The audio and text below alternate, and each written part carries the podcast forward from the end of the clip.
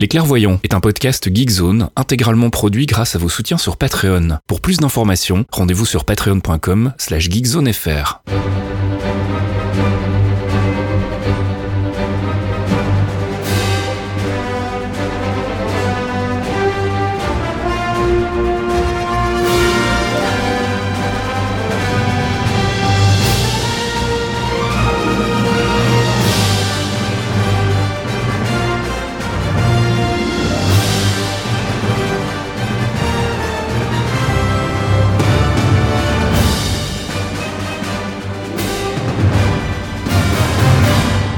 Bonjour à tous et bienvenue dans ce 58e épisode des Clairvoyants. Les clairvoyants.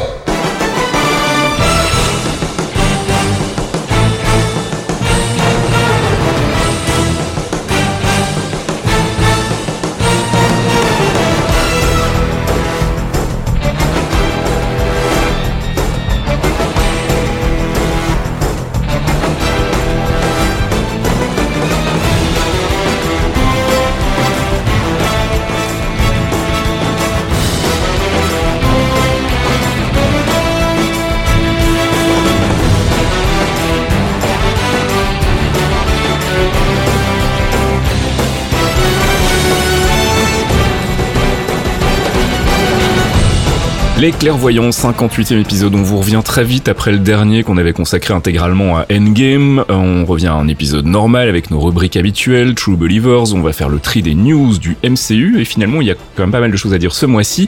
On aura bien évidemment notre rubrique récap, théorie crafting, on fera un petit peu euh, le point sur les choses qu'on a peut-être oublié de parler du côté d'Endgame, mais surtout on va s'intéresser au trailer de Spider-Man Far From Home, on écoutera de la musique, on fera un focus, un focus un peu particulier, puis j'en profite du coup pour euh, accueillir mes euh, co-conspirateurs dans ce euh, podcast Marvel, Thomas et euh, Fox. Bonjour Fox et Thomas. Eh, bonjour. Salut Alors Fox, t'as pas de voix ce mois-ci, donc euh, on va te ménager un peu. Bah, ça change d'avoir une voix de merde. Qu'est-ce que tu veux que je te dise C'est, c'est- on fait contre mauvaise fortune bon cœur, comme Bobby Gurr. On parlait de focus un peu particulier. Thomas, tu peux nous en dire plus? On a, on a fait, on a eu une idée un peu débile parce que comme on n'avait pas grand-chose de neuf euh, sous la main. Bah vu que c'est un peu le creux ouais, entre, entre deux films, là on s'est dit, pour fêter la fusion entre Disney et Marvel, on s'est dit, on a qu'à faire un focus sur des persos de la Fox qu'on aimerait bien voir dans le MCU. Du coup on en a choisi un chacun, et on va vous présenter ça. Voilà, donc ce sera pour tout à l'heure. Et puis je propose qu'on y aille tout de suite avec la section news True Believers. I wouldn't say I'm a true believer.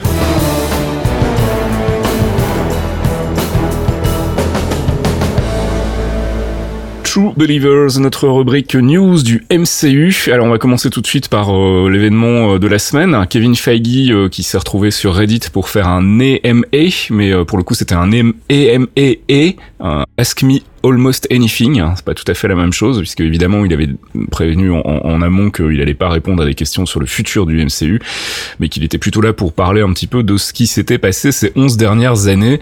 Euh, la seule chose qu'il a vraiment euh, confirmé concernant euh, le futur du MCU, c'est le potentiel, plus que potentiel, même retour du mandarin.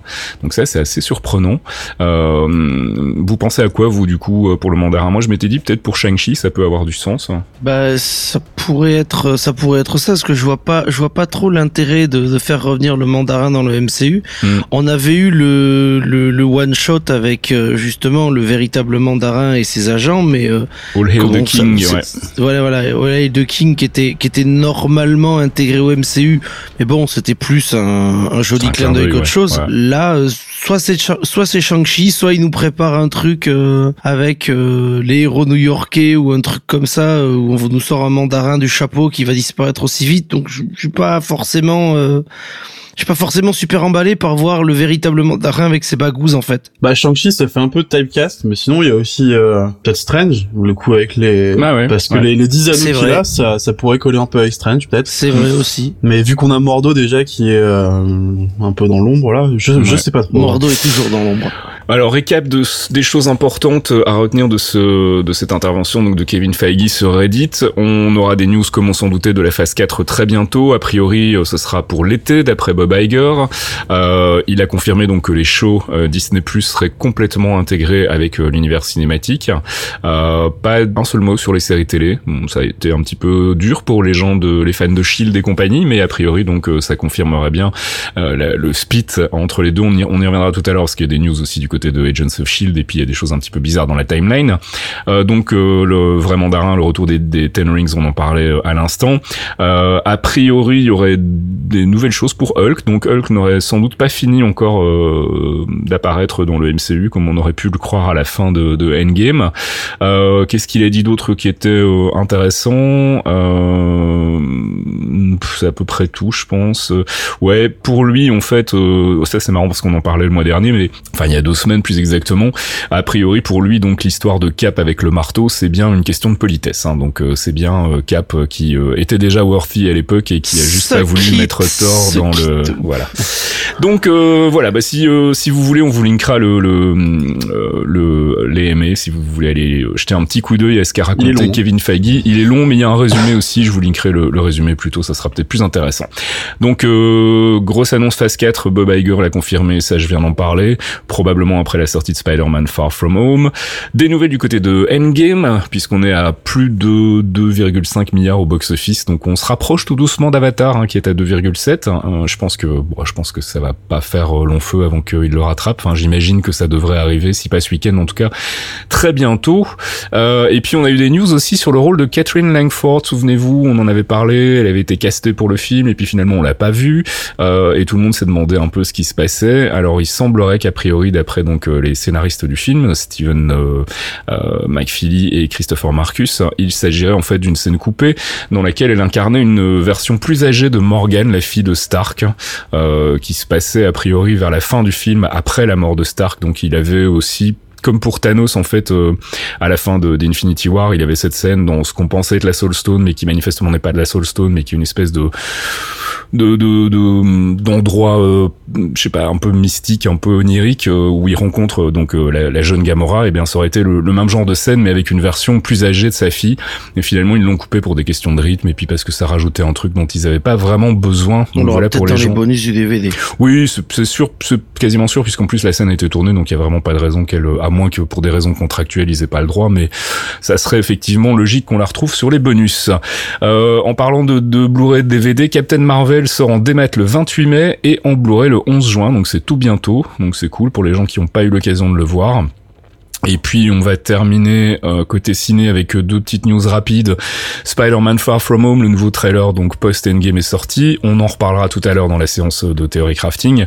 Et puis des nouvelles du côté de Guardians of the Galaxy Volume 3 puisqu'on a eu droit à la première interview de James Gunn depuis sa séparation et réconciliation avec Disney puisqu'il a euh, il a fait il a accordé une interview à Deadline dans laquelle il, il explique notamment qu'il est super emballé par son scénario pour Suicide Squad 2, que ça se passe super bien et que finalement la rupture avec Disney bah, lui aura permis de découvrir qu'il y avait quand même une grosse fanbase derrière lui.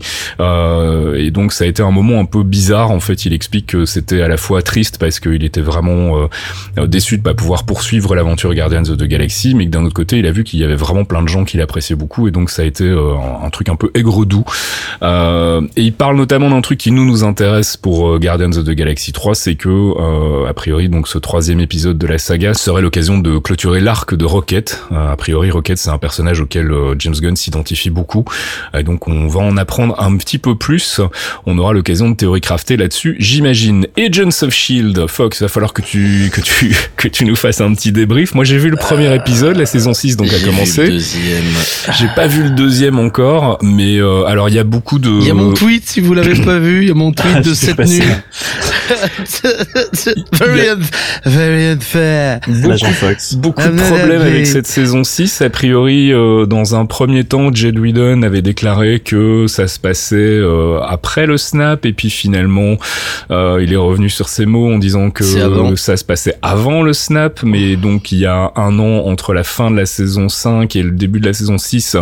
Or, la fin de la saison 5, c'est l'arrivée de Thanos, donc il y a vraiment un gros gros problème de cohérence au niveau de la timeline. Euh, et puis, bah, finalement, on a un peu l'impression que, euh, avec les déclarations de Jeff Lubb, donc le patron de, la, de Marvel Télé, on a quand même un peu l'impression que ils officialisent à demi-mot le fait que ok maintenant on y va solo, on s'occupe plus du MCU ciné parce que de toute façon ils nous donnent rien, donc on peut pas on peut pas bosser dans ces conditions-là et on y va euh, on y va en solitaire. Je sais pas ce que t'en penses Fox. Bah de base de base on peut on peut partir sur une autre théorie que Jeff Lubb nous sortira je pense très fort. ils ont voyagé dans le temps, ils ont changé le futur. Ouais ils sont sur une autre timeline. Ils sont donc désormais sur une autre timeline Bien et sûr. le nouveau, le nouveau, euh, nouveau Coulson euh, est sorti d'une ferme infernale parce qu'apparemment c'est bien un Phil Coulson. C'est alors c'est pas un clone, mais c'est l'ADN de Phil Coulson. Ok. Euh, ils viennent d'une dimension parallèle apparemment, donc on sait pas exactement d'où, mais ils viennent de, de c'est des espèces de scavengers, des, des c'est des braqueurs qui viennent de, qui traversent les dimensions et les mecs pillent des bijouteries non pas pour des diamants mais pour avoir des cristaux de quartz parce que c'est les cristaux de quartz qui alimentent leur super canon dimensionnel et j'étais là mais sans déconner tu vas casser une bijouterie pour avoir de la caillasse c'est de la merde merde c'est grave de la merde ils m'ont Ah fait là un là. agent Fox on dirait un sous-gotose mais c'est un gotose en version qui s'est fait tabasser tu vois Sous-goteuse. ah non, mais non, mais sans déconner, Gauthier, Gauthier, il est grand, il est lancé, il est blond, il est dans les démons du midi avec Pipo et Fast Kill tous les mois sur Geekzone. mais là, mais là, c'est une espèce de truc, mais cette espèce de cuck, un bleu débile, il est nul à chier, et il meurt, et ils l'ont appelé Fox, putain, j'ai là tellement la rage, j'ai Eh tellement ben. la giga rage. Moi qui me disais on va on va on va laisser parler Fox parce que c'est quand même celui qui est le moins enclin de nous trois à en dire du mal.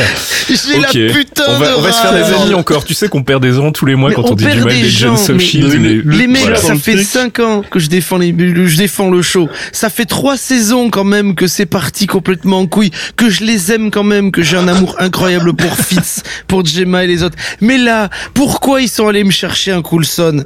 Il était mort, c'était bien, on avait Ouais, une fin vrai que- Whedonesque, ouais, ouais, on ouais. avait du respect, on avait, on avait ce, ce pot de départ avec le whisky dans le bus qui était triste à mourir et tout. Et là, ils nous refont un truc avec Mac. Oh, je suis le chef du Shield. Oh là là là là, je suis papa ours. Mais putain, mais sérieusement, les enfants, va falloir se calmer, monsieur Lub. Vous faites de la grosse merde. Putain, il est parti Euh, en mode full Jean-Pierre Je Coff là. pas hein. est C'est de la que- merde. Moi, j'étais parti dans l'idée de pour une fois me mettre du côté de Fox et essayer de les défendre un petit Ah peu. oui bah c'est mal barré là. mais euh, là, je- c'est pas la peine. C'est pas la Y a peine. rien à défendre, putain, Bon, c'est nul à chier. Je propose qu'on attende la fin de la saison 6 pour faire un débrief complet de la, de la série, de voir un Surtout peu dans... Ouais, elle est 10 assez courte, je crois que c'est 10 Ouais. épisodes, ouais, c'est ça. Donc on aura ouais. l'occasion d'en reparler parce que si on doit en parler comme ça tous les mois, je pense que on va perdre Je Fox, ferai un fait. débrief complet. Et peut-être que ce sera bien, on sait jamais, On hein, sait mais jamais, pour ouais. l'instant, ça, Moi, j'ai vu que le premier, j'ai pas eu le temps de voir le deuxième encore, mais c'est vrai que le premier m'a pas... euh, C'est pas, c'est pas ouf quoi. C'est pas Non. ouf. Euh, J'aime bien. Je préfère la partie dans l'espace en fait. La, la partie avec euh, Quake, Gemma euh, les deux autres dans l'espace à la poursuite de Fitz et Fitz avec Enoch. C'est plutôt, c'est plutôt rigolo de voir Fitz dans l'espace euh, mm. dans, dans une autre conformation avec des Xandariens pour le coup. Ça se passe pas mal, mais c'est pas. Enfin, ça a plus grand sens par rapport aux implications qu'était le Shield et tout. Là, c'est un peu, euh, on Ouais. ramasse les pièces quoi. On aura l'occasion de faire le point, euh, je pense, bah, à la fin de la saison 6 et on fera un gros débrief sur euh, qu'est-ce qui s'est passé et pourquoi c'est parti en couille. On... Est-ce que Fox est encore en vie Voilà. Je serai en vie, je serai en vie, je survivrai, t'inquiète, je, survis, je survis à tout. On vous reste, tous. On reste dans les séries télé avec des news euh, bah, très légères pour euh, Jessica Jones. On a eu une première image teaser pour la saison 3, mais toujours pas de date de sortie, donc on, enfin de date de diffusion sur Netflix. Donc on attend, euh, on attend impatiemment que Netflix euh, nous balance euh, la dernière saison a priori de, de Jessica Jones, puisqu'il a été annulé, Euh, et donc la dernière série Netflix encore en activité en ce moment. Et puis du côté de chez Hulu, deux nouvelles séries télé Marvel Télévision annoncées, et là c'est aussi très surprenant puisqu'on a d'une part une série autour du personnage de Damon Elstrom, donc si je dis pas de bêtises, c'est le fils de Satan dans les comics, c'est ça? Euh, ouais, ouais. C'est oui, c'est grosso modo l'idée, oui. C'est Et, le bâtard euh, de Satan, Elstrom. Donc voilà, on n'a pas beaucoup d'infos sur cette série-là, mais on a une, on a des infos sur une autre série qui est une série Ghost Rider autour du personnage donc de Robbie Reyes, mais qui curieusement, a priori, même s'il sera incarné à nouveau par Gabriel Luna, euh, ne sera pas connecté à Agents of Shield. Donc euh, voilà, même au sein Bah, de Marvel Télévision, maintenant il n'y a plus rien de connecté. Euh, c'est très très It's bizarre. all disconnected, ce sera le C'est titre ça. de l'émission. tiens. C'est la fin des news, on va passer tout de suite à notre rubrique théorie crafting et on va parler bien évidemment d'Endgame encore un petit peu et puis surtout du trailer de Spider-Man Far From Home parce que vous avez beaucoup de questions sur, euh, sur le sujet et puis on va essayer d'y répondre déjà maintenant. The Tesseract has shown me so much. It's, it's more than knowledge, it's truth.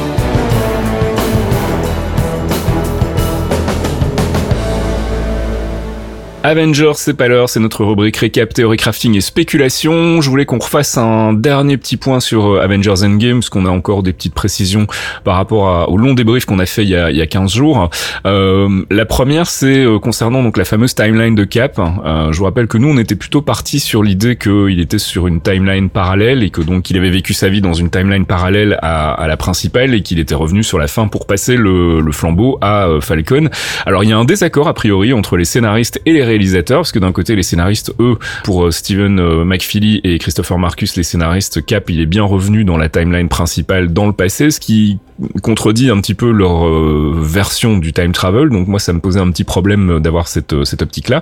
Et pour les réalisateurs Joe Russo et Anthony Russo, il est bien parti dans une timeline alternative. Alors j'ai revu il y a hier, je crois, ou avant-hier, une nouvelle interview assez longue que je vous linkerai d'ailleurs parce qu'elle est vraiment super intéressante euh, des, des, scénaristes euh, où en gros, bah, euh, eux, ce qu'ils disent, c'est que voilà, nous, on a, on a, on a cette scène qui existe, on n'a pas d'explication à vous donner et on n'en fait pas dans le film et on laisse le soin à Marvel de creuser en fait cette, cette question dans les prochains films éventuellement, donc d'expliquer clairement ce qui s'est passé.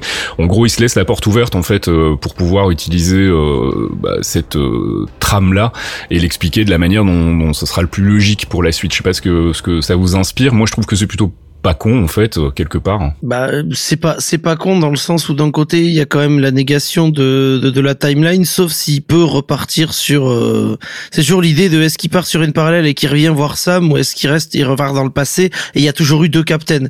Moi j'adorerais l'idée qu'il y ait toujours eu deux captains. De toute façon quoi qu'il arrive il y en a eu deux puisque même s'il est revenu dans la même timeline on l'avait dit la, la, dernière fois ou qu'il soit parti dans une timeline alternative il y aura de toute façon deux caps. Moi ce que ce que ça m'inspire en fait concrètement, c'est que c'est déjà un peu ce qu'on disait le, il y a deux semaines, c'est que finalement, on s'en fout un peu de ce qui s'est passé. Tout ce qui est important, c'est que il a pu vivre sa vie, il a pu avoir son histoire avec Peggy, il a pu euh, euh, faire ce qu'il avait envie de faire finalement et avoir une vraie vie à lui et revenir à la fin pour passer le flambeau. Et c'est tout ce qui nous importe en fait. Le pourquoi du comment n'a pas vraiment beaucoup d'importance et, et, quelque part qu'il laisse ça en, de manière assez ouverte et interprétable, ne, moi ne me pose pas de problème. Bah, l'explication la plus simple, de toute façon, c'est souvent la meilleure quand tu parles du voyage dans le temps. Donc, euh, mm. moi, je préfère rester là-dessus aussi. Ça leur ouvre des portes pour plus tard. Ça, même si eux, ils sont en désaccord, les scénaristes et les réalisateurs, mais je pense qu'il faut pas s'arrêter dessus. C'est, ça marche bien dans ce qu'ils nous ont proposé. Tout à fait. Ça fait une bonne clôture à l'arc de, de Cap. Mm. Voilà, quoi.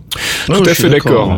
Tu voulais rajouter un truc, Fox euh, Non, non, je, je, je, suis tout à fait d'accord. Dans l'idée, euh, moi, je suis, je suis très séduit par l'idée qu'il y ait deux caps, mais euh, ce qui veut dire que bah, il y a deux caps pendant toute la partie, euh, toute l'histoire du MCU, mm -hmm. jusqu'à Endgame où il y a plus qu'un seul cap parce que le jeune repart, il reste donc que le vieux, donc c'est réparé. Mm. Et euh, j'aimerais bien peut-être revoir euh, un vieux Steve Rogers, ne serait-ce qu'en caméo pour pour pour les prochains films, peut-être dans 5 ans, euh, juste histoire de que Chris Evans revienne faire un coucou euh, en mode vieux cap pour pour une scène ou deux avec Sam, histoire de de de, de repasser le flambeau à la nouvelle génération des New Avengers quoi. On Ça, verra. J'ai un gros doute sur le retour ah non, de Chris Evans, pas, mais, euh, très bien, mais... mais on verra. Euh, Mjolnir. Alors apparemment, il y a encore des gens qui ont qui ont du mal avec Mjolnir. Euh, on est toujours donc dans cette euh, fin du film où Cap repart avec les les Infinity Stones mm -hmm. et Mjolnir. plein, enfin plusieurs questions dans le et dont notamment une de Che euh, ou Che, je sais pas comment on prononce son pseudo, euh, qui nous demandait donc mais qu'est-ce qui se passe avec Mjolnir en fait euh, Est-ce que Thor il va pas être un petit peu dans la merde aussi Il a plus son Mjolnir, mais justement l'idée c'était qu'il reprenait Mjolnir au moment où il partait, replacer les pierres à, à, leurs endroits respectifs pour replacer également Mjolnir et le permettre à Thor de la timeline dans laquelle il l'avait emprunté de le récupérer. Donc mm -hmm.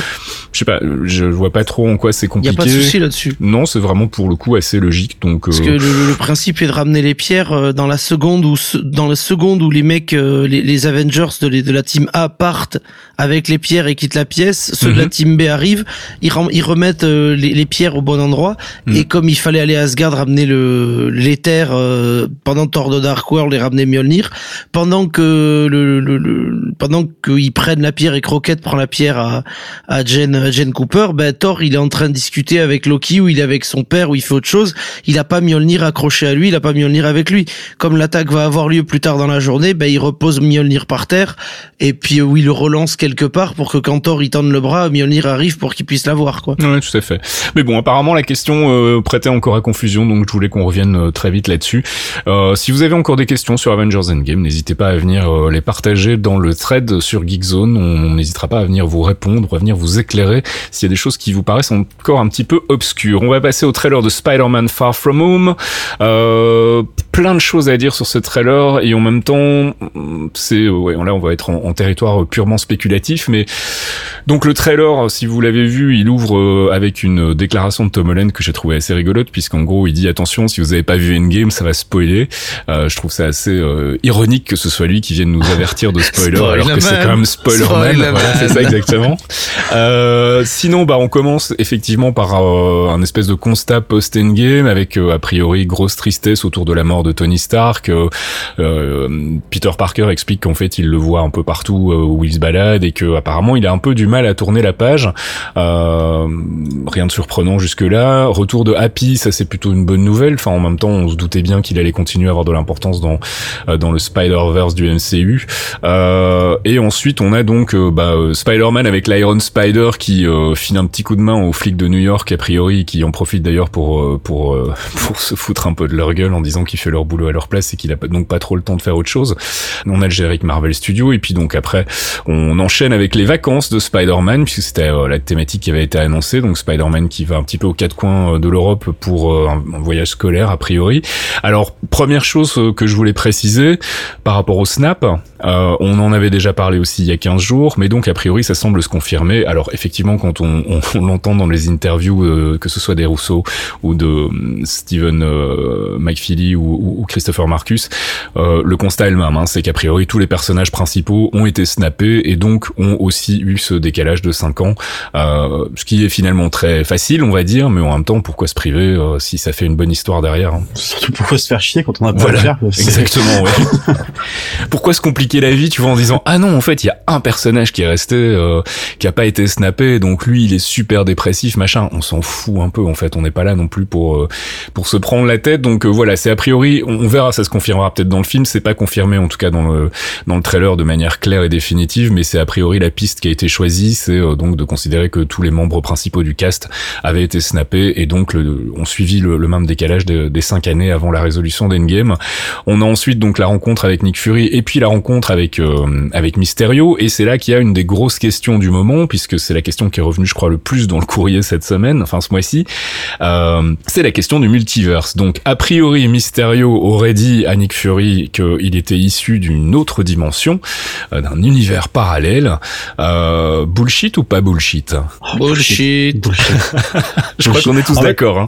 je mets je mets bullshit parce qu'en plus du trailer, il y a une scène étendue qui a été balancée où il, il name drop. Il fait ouais, je m'appelle Mysterio, je viens du 833, vous êtes sur le 616, Oui, comment ça oui, se passe je vois ça. ouais. et, et rien que pour un truc aussi précis qui balance sur un film Sony en plus, je dis bullshit. Ouais, je pense aussi. hein. Donc on rappelle que Mysterio c'est un acteur qui euh, qui euh, un spécialiste donc des effets spéciaux qui euh, dans les comics euh, profite de ses compétences pour faire croire qu'il est un super-héros alors qu'en fait pas du tout. Euh, donc ça collerait bien avec le personnage d'avoir profité en fait de ce qui s'est passé euh, avec avec le snap de Thanos en disant ah ben en fait ça a ouvert des brèches donc vous ne me connaissez pas jusqu'ici mais en fait moi j'existais déjà dans une autre dimension, je suis un super-héros machin. Euh, en plus il a un costume qui ressemble quand même très très fort à celui de Thor mais ça on l'avait déjà repéré. Et qui est Euh, vachement flamboyant en plus. oui, c'est ça. le côté Un peu too euh, much, euh, showman. ouais. Tout à fait. Euh, Fox, t'as un peu bullshit aussi pour toi. Hein. Euh, totalement bullshit parce que c'est euh, c'est un truc qui n'existe pas et euh, Mysterio est un escroc. C'est c'est un véritable escroc. Faut dire que Quentin c'est un escroc. Ça a toujours été un escroc. Pas Quentin Falcon qui nous a posé la question, mais Quentin Beck alias Mysterio. On embrasse Quentin Falcon. Ah, Mais c'est euh, c'est c'est enfin c'est le mec le mec se fait quand même le surnom c'est Iron Man and Thor rolled into one. Le mec, le mec, le niveau, le niveau de cheville gonflé, sérieux. Et puis Jake Gyllenhaal, est-ce que franchement vous pensez que Jake Gyllenhaal est un personnage interdimensionnel Alors, ce C'est je- l'acteur qu'ils ont choisi, s'il vous plaît. Ce que j'allais dire, c'est que moi, je sens bien en fait euh, cette thématique de, de Spider-Man. On sent que ça commence comme ça dans le trailer, avec euh, euh, qui va prendre la place d'Iron Man finalement, parce qu'Iron Man n'est plus là, il faut quelqu'un pour le remplacer, etc. pouf arrive euh, Mysterio qui dit bah moi en fait euh, je suis un super héros aussi regardez je me bats contre des élémentaires euh, je suis trop j'ai trop la classe euh, et qui clairement à mon sens, va se présenter comme le successeur d'Iron Man et celui qui va le remplacer. Et puis derrière, on a Peter Parker qui euh, probablement au, cours du film en fait va se rendre compte que Mysterio est un escroc euh, et, c'est lui finalement qui va se dire bah en fait euh, le, successeur d'Iron Man ça pourrait très bien être moi finalement et pas cette espèce d'escroc euh, qui dit euh, venir d'un univers parallèle. Donc moi c'est comme ça que je le sens. petite romance avec avec MJ qui qui a priori a l'air tout à fait au courant qu'il est Spider-Man. Donc voilà c'est encore une fois on se fait pas chier avec les identités secrètes, hein. on balance les trucs comme ça de manière un petit peu, euh, un petit peu surprenante et rapide. Moi, ça me va très très bien. On a une scène donc avec euh, de nouveau Mysterio, avec les élémentaires, Mysterio qui se bat contre les élémentaires, de nouveau une, espèce de shrine euh, à l'attention de Tony Stark avec avec des bougies, et puis la petite scène rigolote post générique comme toujours dans les trailers Marvel. Finalement, pas énormément de biscuits dans ce trailer, hein, si ce n'est le côté multiverse et, et du coup comme il balance dans, dans, dans, le trailer, moi je serais vraiment effectivement enclin à penser que c'est euh, c'est un, un Red Herring, un hareng rouge comme on dit, puisqu'apparemment il paraît qu'on utilise trop d'anglicisme euh, et que donc euh, voilà, ça serait du bullshit. C'est encore un anglicisme, pardon, euh, de la part de Mysterio et je pense que c'est juste un escroc en fait. Je rajoute juste un petit truc, il y a un plan où on voit Peter qui enlève des lunettes qui sont les mêmes ouais. lunettes que Stark dans oui, je sais plus quel film. Fait. Et je serais pas étonné que euh, on a souvent parlé du maintenant qu'il est mort, peut-être qu'on aura, je sais pas, euh, sous forme d'intelligence artificielle, artificielle ou autre. Ah. Je pense que peut-être avoir un petit message recordé derrière pour dire euh, bon bah maintenant c'est toi le c'est toi le taulier quoi, essayer de reprendre ouais. le flambeau un peu ou quelque chose du genre peut-être. Mm -mm. Parce qu'on le voit, il les enlève, et oh mon dieu. C'est moi je trouve bah, ça, ça, plutôt ça, euh, en espèce de petit hint comme ça, je trouve ça plutôt cool. Ouais, ça en fait, c'est plutôt... l'intelligence artificielle de Stark qu'il a téléchargé euh, post-mort, avant sa mort, ouais, comme quand ça, il était dans le coma. C'est ça qui est, drôle. C'est ça, c'est totalement lui en fait. Ce qui, euh, ce qui serait intéressant effectivement, hein, c'est de voir Spider-Man prendre le relais d'Iron Man. euh, Enfin, tout a été mis en place d'une certaine manière dans les films précédents pour que ce soit effectivement le, le passage de relais à ce niveau-là. Euh, maintenant, est-ce que ça se fera de manière aussi euh, officielle et, et, machin? Je pense pas. Hein, mais, mais je, je, trouve que tourner autour de cette idée de euh, maintenant il va falloir quelqu'un pour le remplacer et puis dans un premier temps, euh, on sent que Peter Parker est pas très très chaud. Euh, Nick Fury se fout de sa gueule en mode, euh, j'adore la phrase d'ailleurs, bitch you've been to space. oui, en mode, tu vas arrêter de faire genre je, me, je, je suis pas un super héros, c'est vrai, t'as été dans l'espace. et puis on a l'arrivée de, de, de, Mysterio que je sens bien Parker voir comme ah bah c'est lui en fait, c'est lui le nouveau Iron Man, c'est lui mon nouveau mentor, c'est lui c'est lui le nouveau vrai super héros et moi je vais de nouveau être le Padawan. et puis effectivement euh, se rendre compte que Mysterio est un gros escroc et dans ce cas-là euh, avoir un, un, un, Peter Parker à la fin de ce film qui assume vraiment pour le coup complètement son identité de super-héros et son sa responsabilité de super-héros je, je, trouverais que ça aurait du sens en fait euh, dans, dans la narration. Je sais pas si vous avez d'autres choses à dire sur le trailer. Non ce qui serait marrant d'avoir ce, effectivement ce thème dans le film parce qu'il y a pas mal de gens qui ont vu des rapports euh, sur tout ce qui est comme euh, genre quand ils vont chez Kimmel, etc. Ouais. Entre la, le, la façon de présenter Tom Holland maintenant comparé à celle qu'avait euh, Robert Downey Jr. quand ouais, il a commencé à, à faire euh, Iron Man. quoi. C'est assez marrant, genre les mêmes postures euh, quand il s'installe, espèce de pas, pas de bagou, mais euh, il y a, y a un, un, parallèle entre les deux styles qui est assez sympa à voir. Ouais, Donc ça colle avec le thème. Fox, euh, des choses à rajouter Non, pas spécialement. C'est euh, c'est intéressant. J'ai hâte de voir comment ils vont traiter justement ce côté euh, escroc. Euh. C'est surtout ça qui m'intéresse parce que c'est euh, c'est ça me fatiguerait fort de d'avoir ce ce côté. Euh, ah ouais, mais en fait, c'est c'est il y a vraiment des trucs dimensionnels et les elementals ils existent. Donc je pense que tout ça c'est du gros bullshit mmh. qu'il a récupéré possiblement parce que on pense à un truc avec le snap de de Stark qui a détruit l'armée de Thanos, l'Avengers Academy est en ruine, mais il reste tous les, toutes les technologies Shitori. Parce que ça a détruit l'armée, mais ça a pas détruit les bâtiments. Donc on a Sanctuary 2, on a euh, tout ce qui est, tout, tout, le matos de Thanos est resté. Il a fallu le nettoyer aussi. -hmm. Donc je me dis, ce serait encore une fois, euh, comme après euh, Homecoming, euh, avec le vautour, un mec qui a, qui a, récupéré du matos et qui a découvert qu'il pouvait faire des trucs rigolos avec, qui a mis du temps et qui a monté une énorme escroquerie en fait. Mm, ouais, avec, avec les restes de Endgame encore une fois. Bon voilà donc pour ce trailer de Spider-Man Far From Home, je pense qu'il y en aura probablement encore un d'ici la sortie du film début juillet. Euh, comme on a encore un tout petit peu de temps, je voulais qu'on refasse très vite le point sur les futures sorties côté MCU, puisque on a encore aucune annonce officielle, mais on a des choses qui ont l'air un petit peu plus avancées que d'autres, notamment donc un film sur les Eternals, euh, les deuxièmes euh, Doctor Strange et Black Panther, qui sont a priori toujours dans les cartons aussi, euh, Guardians of the Galaxy Volume 3, euh, puisque James Gunn est revenu, mais qui va donc être un petit peu retardé à mon avis, quoique on avait, on, ils avaient l'air de dire qu'il commencerait la prod fin de cette année en fait, euh, début d'année Bah, tout était prochaine. avant donc se ouais. virer, donc euh, oui, ça peut c'est aller ça. vite, hein. Ouais, ouais, ça peut aller vite. Alors, on a évidemment la rumeur sur le film Black Widow, euh, qui est un peu plus qu'une rumeur aujourd'hui. C'est Alors, j'ai- lu des trucs. euh, oui, alors ça, une préquelle, c'était sûr. Mais ce que j'ai lu euh, cette semaine, c'est qu'a priori, il serait pas impossible que ça se passe post Civil War. Donc entre Civil War et euh, Infinity War, en fait. Donc euh, pourquoi pas. Ah, Euh, Peut-être qu'on ouais. aurait une mission, ouais, on aurait, euh, on aurait une mission avec Natasha qui se passe, euh, qui, qui la fait revenir dans son passé, peut-être, ouais, ça pourrait être pas. intéressant. Et donc on a Shang-Chi, donc c'est cette, fr- cette franchise un peu euh, un peu surprenante, euh, très terre à terre, euh, côté Bruce Lee dans le MCU. Donc ça on verra ce que ça donnera. Donc côté film, on a à peu près six films relativement sûrs. Euh, je pense qu'on peut rajouter un Spider-Man 3 et un Captain Marvel 2. Euh, et alors après, il faudra voir ce qu'ils vont nous proposer aussi comme autre franchise euh, et voir surtout s'ils vont rester à trois films par an, s'ils vont repasser à deux films par an. Ben, Euh, là, je pense jusqu'à que c'est- 2022, on est à trois films par an annoncés. Trois films cette année, mais ils vont nous annoncer des trucs pour euh, 2020. Trois films. Euh, donc Eternals, normalement, c'est 2020. Ouais. Euh, Strange Black- 2 à mon Strange avis, ça 2, sera 2020, 2020 aussi. fin 2020, ouais. Black Panther Eternals 2020, ça me 2021. fait, ça me semble court quand même. Ouais, c'est court, hein. C'est Mm. court. Je pense qu'on va plutôt avoir genre un, un Black Panther 2. un- on aura Black Widow à mon avis, puisque a priori, donc d'après les rumeurs, la, la production commence fin de l'année. On aura un Black Widow l'année prochaine. On aura un, probablement un Doctor, un, Doctor Strange 2. Euh, et je serais pas étonné qu'on ait euh, alors un autre film qui aurait peut-être pas encore été annoncé. Peut-être, ouais, peut-être Bah, Après, Doctor je Strange sais 2, que je sais pas. Disney, il y a pas si longtemps que ça, ils ont annoncé, euh, sans forcément mettre de titre, ils ont annoncé leur planning jusqu'à 2026, 2027, un truc du genre. Mhm.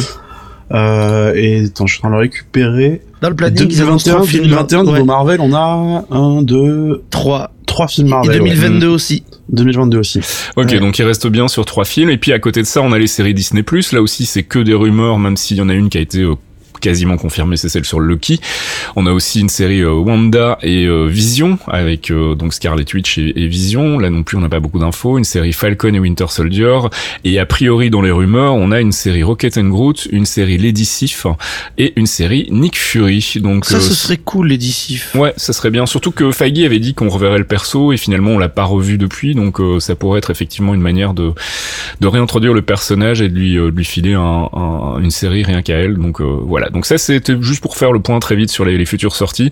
Je pense qu'on aura des annonces post euh, Spider-Man euh, et qu'on pourra donc dans ce cas-là commencer à avoir euh, un petit peu plus clair dans la la feuille de route de Marvel Studios pour les années à venir. Je vous propose qu'on fasse une petite pause musicale euh, et on se retrouve donc juste après notre petit générique. Jarvis, drop my needle.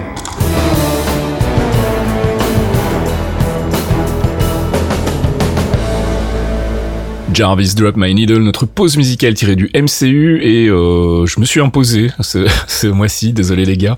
J'avais envie de le passer en fait parce que je trouve que c'est vraiment un très très joli morceau et puis ça va faire verser une petite larme aux gens qui ont été voir Endgame. Euh, c'est le morceau de Harry James and His Orchestra. It's been a long long time. C'est un morceau qu'on avait déjà entendu dans la bande son de The Winter Soldier et qu'on a redécouvert euh, tout à la fin d'Avengers Endgame. Je propose qu'on l'écoute tout de suite.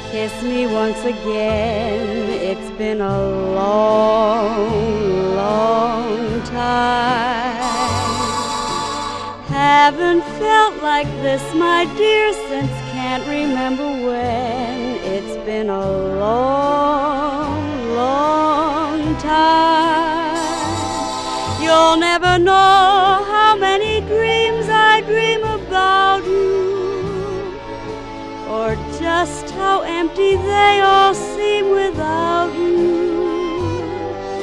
So kiss me once, then kiss me twice, then kiss me once again. It's been a long, long time.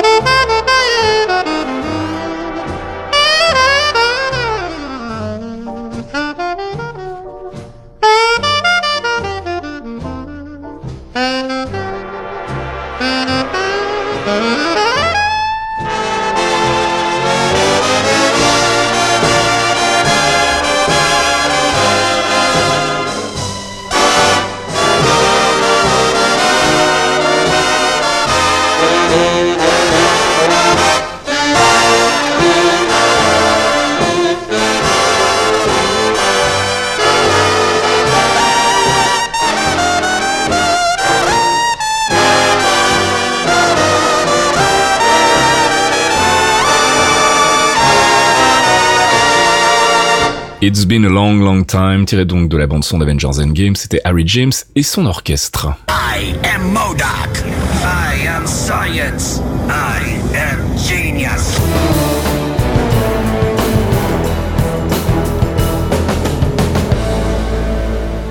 I Am Science, notre ami Modoc, qui nous annonce que c'est l'heure de faire un focus sur un personnage, une organisation ou un arc des comics. Comme on vous le disait en ouverture de ce podcast, on a décidé ce mois-ci de faire quelque chose d'un petit peu particulier. Vu que le rachat de la Fox par Disney est désormais officiel, on s'est choisi chacun un personnage euh, qui est pour le moment euh, appartient à la Fox et qu'on voudrait voir euh, bah, dans les films du MCU de Marvel Studios. Euh, Fox, on va commencer par toi, parce que toi t'as choisi Deadpool évidemment. Oui, no shit. Alors, quelle surprise Quelle surprise, tout le monde est très surpris. Alors, petit rappel sur Deadpool, qui est Deadpool, d'où vient-il? Et, euh, et par qui a-t-il été créé surtout? Alors, il a été créé par euh, Fabian Nicieza et Rob Liefeld. Première apparition en février 1991 dans New Mutants euh, numéro 98. Et euh, il y a une petite anecdote en plus que je vais rajouter parce qu'il s'appelle Wade Wilson. Et en fait, il a été créé euh, à partir d'un personnage de DC qui s'appelle Slade Wilson, qui est Deathstroke en fait. Oui, tout à fait. Oui. Mais c'est le même, les mêmes personnes qui l'ont créé, non? C'est pas ça? Exactement. Ouais, c'est ça. C'est, c'est à peu près les mêmes personnes, c'était les mêmes équipes et ils, ils ont voulu faire un, un, un Deathstroke mais déjanté. Et, et pour ça qu'il a les deux katanas aussi, enfin c'est à peu près le même perso mais en pire en fait. C'est un peu le, le même principe qu'avec Thanos et, et Darkseid en fait. euh, Exactement. ouais. C'est la Alors, même chose. Petite euh, petite euh, historique rapide de Deadpool pour les gens qui ne connaîtraient pas le personnage dans les comics.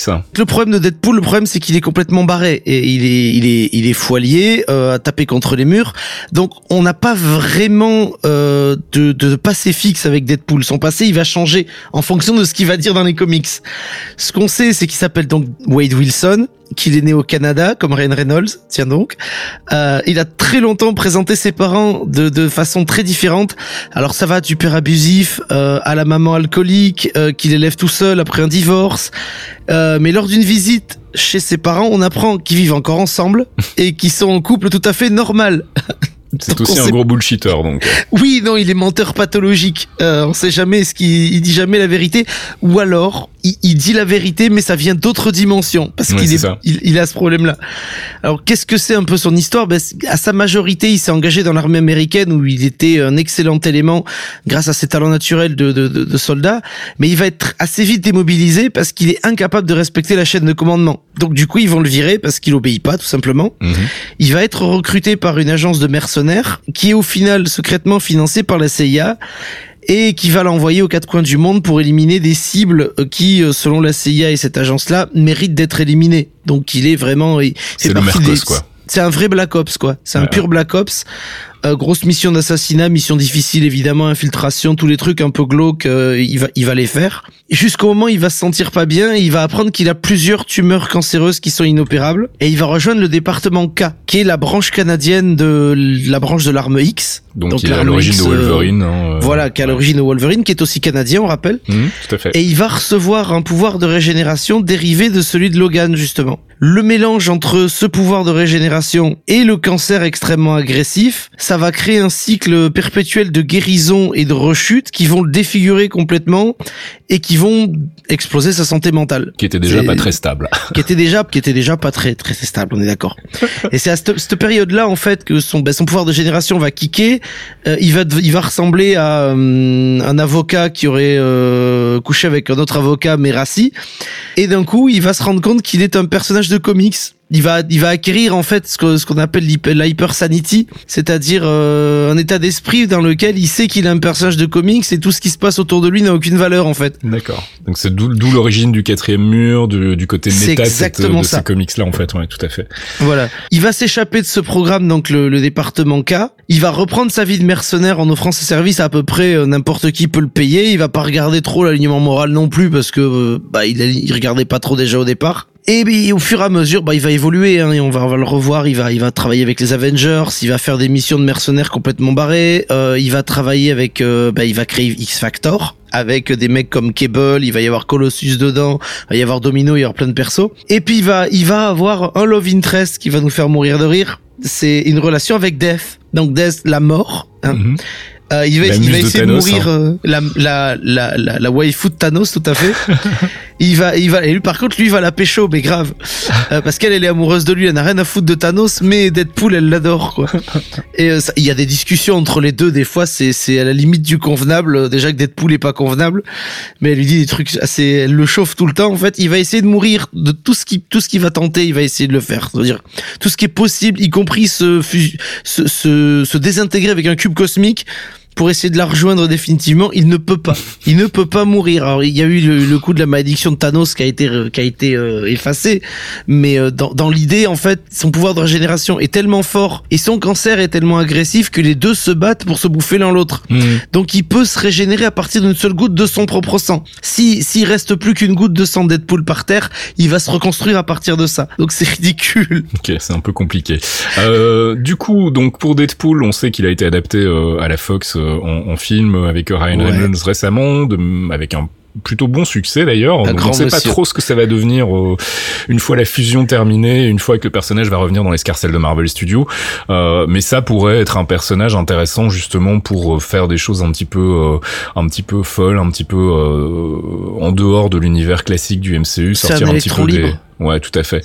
Donc euh, on verra ce que Kevin Feige décide d'en faire. Thomas, t'avais une recommandation de lecture du coup par rapport à Deadpool. Alors c'est Fox qui l'a choisi celle-ci. Ouais. Euh, il est parti sur Deadpool Kills de Marvel Universe qui est sorti en 2012. Mhm. Euh, donc euh, le, le nom euh, trahit pitch assez facilement. Oui. Ça a été écrit par Cul- Cullen Bunn et l'artiste c'est Dalibor Tali. Ah, J'arrive pas à le prononcer, je suis désolé s'il nous écoute. L'artiste c'est Dalibor Talajic. Et en gros le pitch c'est hum, les X-Men en ont ras-le-bol que Deadpool soit complètement barré. Ils essayent de l'envoyer dans une euh, dans un sanatorium pour le le guérir un peu, le voir un psy, essayer de, de gérer un peu tout ça.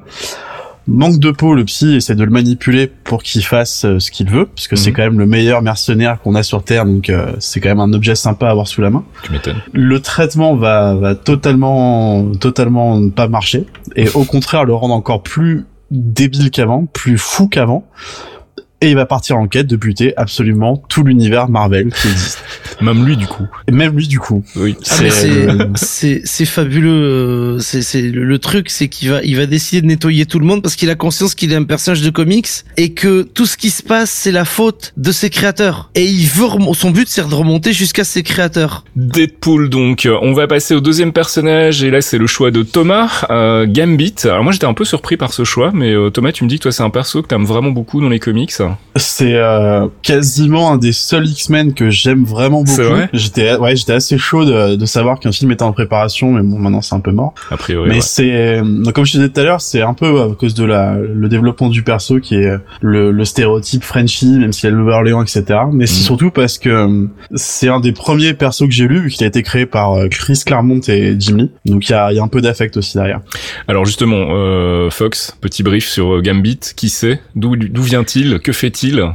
Alors, euh, de son vrai nom, il s'appelle Rémi Lebeau. Euh, il a été abandonné à, à sa naissance à cause de ses gènes mutants qui se manifestent par des yeux très rouges, mais rouge rouge. Hein, vraiment, il a tout, y compris le, le blanc des yeux est rouge. Euh, Gambit, donc ce, ce, le jeune Gambit est secouru puis élevé par la guilde des voleurs de la Nouvelle-Orléans. Donc, il voit en lui un enfant, euh, l'enfant prophétisé comme étant celui qui mettra fin au conflit entre les voleurs et la guilde des assassins de la ville, en fait, qui fait rage depuis euh, extrêmement longtemps. À l'âge de 10 ans, le chef de la guilde va l'adopter et euh, le jeune Gambit va prendre son véritable nom pour devenir Rémi Lebeau, donc le nom par lequel on le connaît depuis toujours. Euh, plus tard, il va faire partie d'un mariage arrangé avec la petite fille de la dirigeante de la guilde des assassins afin de sceller un traité de paix entre les deux clans. Le frère de celle-ci va s'y opposer et va provoquer Gambit en duel. Pendant l'affrontement, Rémi va le tuer, il va être banni de la ville afin de protéger les relations fragiles entre les deux guildes. Donc il va falloir qu'il survive euh, en dehors de, de cet univers qu'il a toujours connu. Il va mettre à profit ses talents de voleur et son pouvoir, qui lui permet en fait de charger n'importe quel objet avec une force euh, kinétique explosive. D'accord. D'où les cartes en fait qui jettent. euh, Les cartes, son bâton, euh, des ça. clous, n'importe quoi, il peut charger n'importe quel objet avec de la force kinétique. Donc ça peut être explosif, ça peut être juste des pétards, ça peut être des flashs. Il peut les diriger aussi. Il a, il a, il a plus ou moins de télékinésie avec ça. Il peut charger les objets et les manipuler un petit peu. Mais il a peur d'un truc, c'est qu'il a peur de perdre le contrôle de ses capacités. Et comme il a peur de créer une grande explosion euh, ou de, de faire péter un truc sans le vouloir, il va approcher un généticien qui s'appelle Mister Sinister. Qui n'est probablement pas un good guy du coup. non, avec un nom pareil, il est clairement pas. Euh, qui va accepter de l'aider à condition qu'il rejoigne son équipe de mercenaires, les Maraudeurs, qui est une équipe de mercenaires très connue. Quand il va se rendre compte de leur objectif, bah, il va refuser de les aider. Ils vont le maraver, ils vont le laisser pour mort. Et c'est un peu plus tard qu'il va rencontrer euh, Storm, qui est, qui, est, qui, est, qui est temporairement amnésique euh, suite à un combat. Il va l'aider pour l'aider à survivre et une fois la mémoire, une fois qu'elle va retrouver la mémoire, elle va l'emmener auprès du professeur Xavier à l'académie et auprès des X-Men afin de le présenter, se porter garante pour lui et c'est comme ça qu'il va rejoindre les X-Men. D'accord.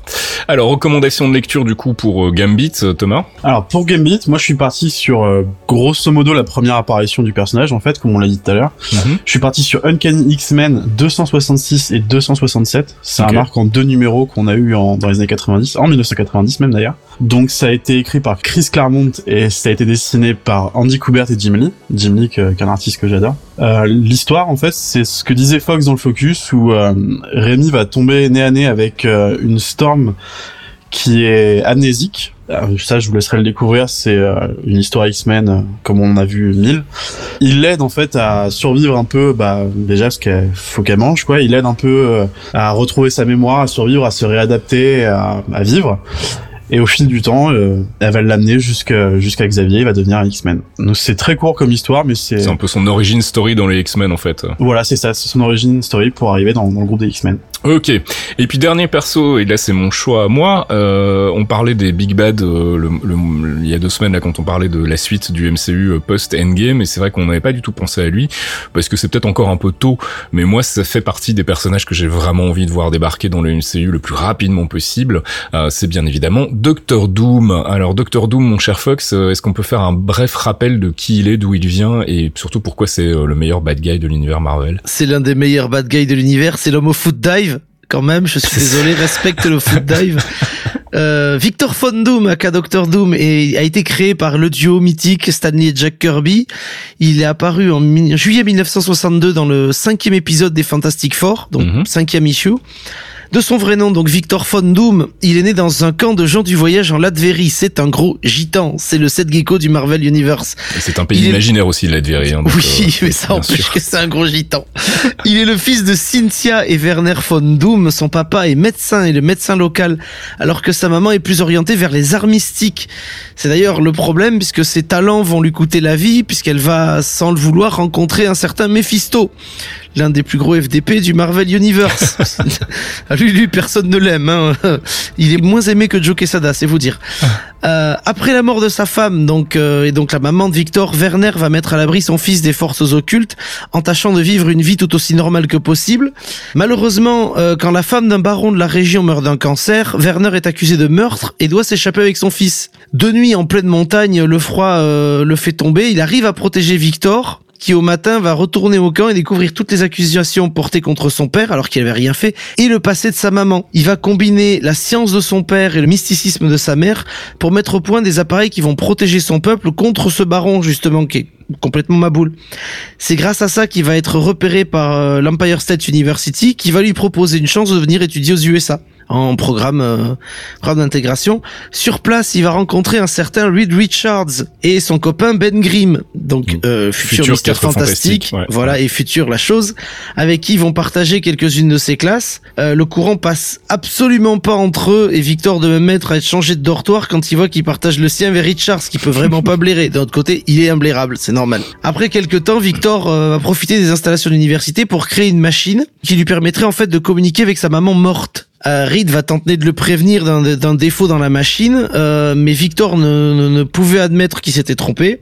Il va l'activer, la machine va péter, la déflagration va le défigurer et il est renvoyé du campus pour avoir fait péter euh, évidemment la moitié dans la boue. Il va se mettre à parcourir le monde pour affiner ses talents de scientifique, mais aussi apprendre euh, à développer ses talents de sorcier. Lors d'un voyage au Tibet, il va tomber de fatigue, il va être recueilli par des moines avec qui il va vivre pendant un certain temps. Pendant cette période, il va apprendre que, il va apprendre les méthodes et la discipline de, de, de ces moines-là. Il va vite devenir leur meneur, en fait. Il va forger une armure qui lui permet de cacher son visage et prend pour la première fois le nom de Dr Doom avec lequel il va commencer sa quête de vengeance contre Ben Grimm, Reed Richards et surtout donc le baron, le gérant, le régent de l'Adverie qui va être le premier à tomber et qui va donc lui laisser de fait sa place. Il va devenir le grand dirigeant de la Latverie et à partir de là, il va en avoir tout le temps après Reed Richards et Ben Grimm qui au final, même si Reed Richards est un gros connard, a juste essayé de l'empêcher de se faire sauter le caisson. C'est clair. Docteur Doom, donc, qu'on espère voir débarquer un jour dans le MCU. Euh, Thomas, une recommandation de lecture, encore une fois, de ce côté-là? Alors pour Doctor Doom, on est parti sur Books of Doom, qui est sorti en 2006.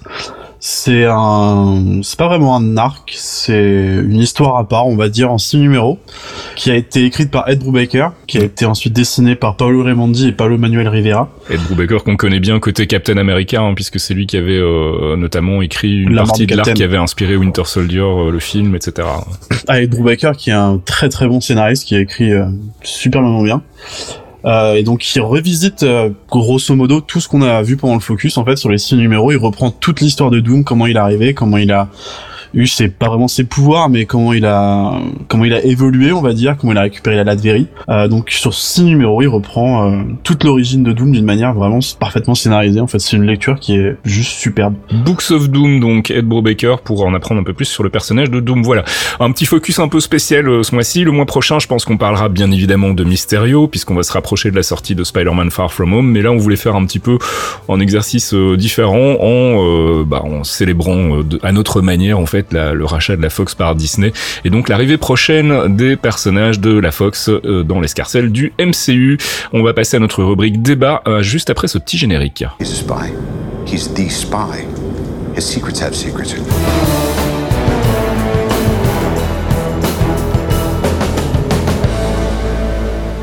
Marvel Insider, c'est notre rubrique analyse débat. On vous en parlait tout à l'heure dans les news. On va refaire une fois encore le point sur la situation un peu paradoxale, de plus en plus paradoxale même entre Marvel Studios et Marvel Television.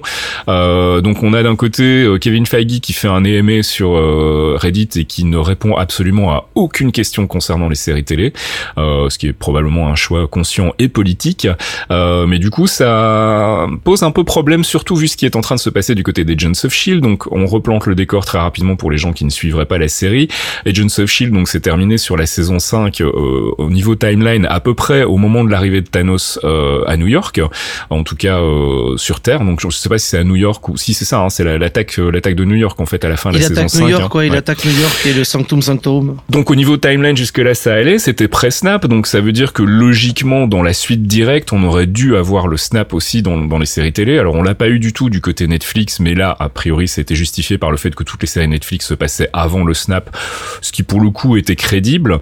Euh, là où ça pose problème, c'est que maintenant pour la saison 6 des Agents of Shield, Jed Whedon a dans un premier temps déclaré, donc le showrunner hein, qui est le frère de, Joss, a déclaré dans un premier temps que euh, en fait ça se passait donc un an après euh, le snap, mais donc logiquement avant les événements d'Endgame, donc avant le retour des, gens qui ont été snappés.